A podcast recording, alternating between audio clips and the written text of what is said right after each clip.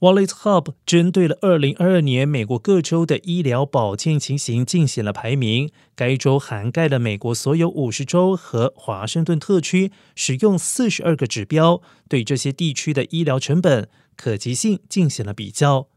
榜单显示，犹他州的平均每月保费最低，至于怀俄明州以及西维吉尼亚州的平均每月保费最高。华盛顿特区的人均医院床位数最多，人均医生数也是最多，而犹他州的人均床位数最少，爱达荷州的人均医生数最少，麻州的受保成年人的百分比最高，受保儿童的百分比也是最高，而德州在这两项类别当中的百分比最低。然而从整体的情况来看，罗德岛排名第一，密西西比州则是垫底。